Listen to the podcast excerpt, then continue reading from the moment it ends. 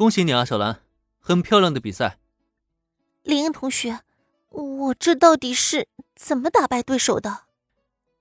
面对林恩的恭喜，轻松取胜的小兰却脸带迷茫，而唯一能够给他解答这个疑惑的，恐怕也只有林恩才可以了。很简单，这就是关于气劲的妙用了。好了，这里啊不是说话地方，咱们先回去吧，一会儿我再跟你慢慢解释。小兰是如何通过一记侧踢完成 KO 的呢？道理啊，其实非常的简单。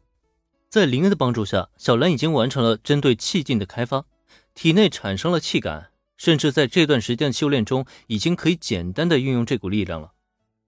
在不使用气劲的情况下，面对一个穿戴完整护具的对手，小兰的攻击只能造成有效击打，却无法给对方造成多大伤害。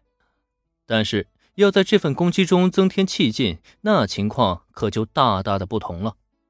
护具能够挡住物理攻击，却挡不住气劲的穿透。简单来说呢，就是小兰在攻击中下意识的用出气劲，然后气劲就穿透那护具，直接给对手造成了正面冲击。在这种情况下，对方不被 KO 才真叫怪事儿呢。毕竟有了气劲之后，对手穿戴的护具基本已经可以被视若无物了。这就相当于小兰有了一个无视敌方护甲的外挂，直接成了比赛中的 bug。哎，这么说，小兰使用气劲参加比赛，这不就是等于作弊吗？嘘，小点声什么作弊啊？气劲是小兰自己修炼出来的，使用自己力量击败对手，那能叫作弊吗？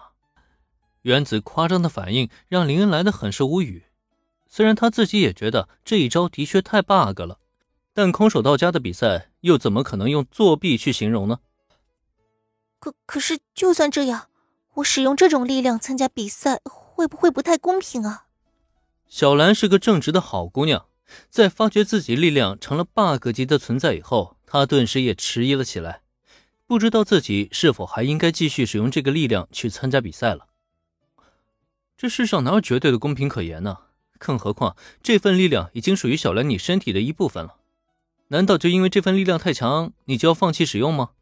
再者一说，你现在还没有做到对气劲收放自如的程度。如果不想使用这份力量，难道你打算就这样退赛不成吗？小兰的担忧让林恩轻轻的摇了摇头。他知道小兰在担心什么，但他却觉得这样的想法呢，根本就没有必要。小兰的气劲修炼才刚刚成型，就算不刻意使用的话，也会像刚才那样不自觉就把气劲给激发出去。如果真是要为了公平起见，他除了退赛之外，根本就没有其他的选择了。可问题是，他能退赛吗？身上担负众多期望的他，难道就真的为了这所谓的公平而放弃了大家的期待吗？这，我。果不其然，听林这么一说，小兰顿时低下了头。她当然是想公平的参加比赛，但若是为此而放弃，这也不是她所能够接受的。好了，小兰，别想太多。接下来你需要做的是认真迎接未来的每一场比赛，而且在团体赛中，个人的力量并非制胜的关键。你现在要多想一想如何带领队伍战胜更多对手吧。你的下一场比赛啊，可会是一场苦战呢。眼下这个情况，林恩最需要做的就是不让小兰钻了牛角尖儿，而唯一能够转移他注意力的，就是接下来的比赛了。毕竟要知道，帝丹高中空手道部女子组的实力是比男子组强上一些，但总体实力也是强的有限。哪怕有小兰这么一个超级的大将坐镇，前四场比赛赢不了，也依旧还是会落败的。因此，与其让小兰在这里纠结，还不如让她把心思啊多放在比赛上面。话说，帝丹高中下一场的比赛对手嘛，果然是相当的强啊！而且最关键的是，人家的战术啊玩的贼溜。在发现小兰第一场比赛直接 KO 对手之后，下一场的对手是立即更换了选手顺序，直接将实力最差的刺锋给换到了大将位置，而原本的大将则被换到了次锋。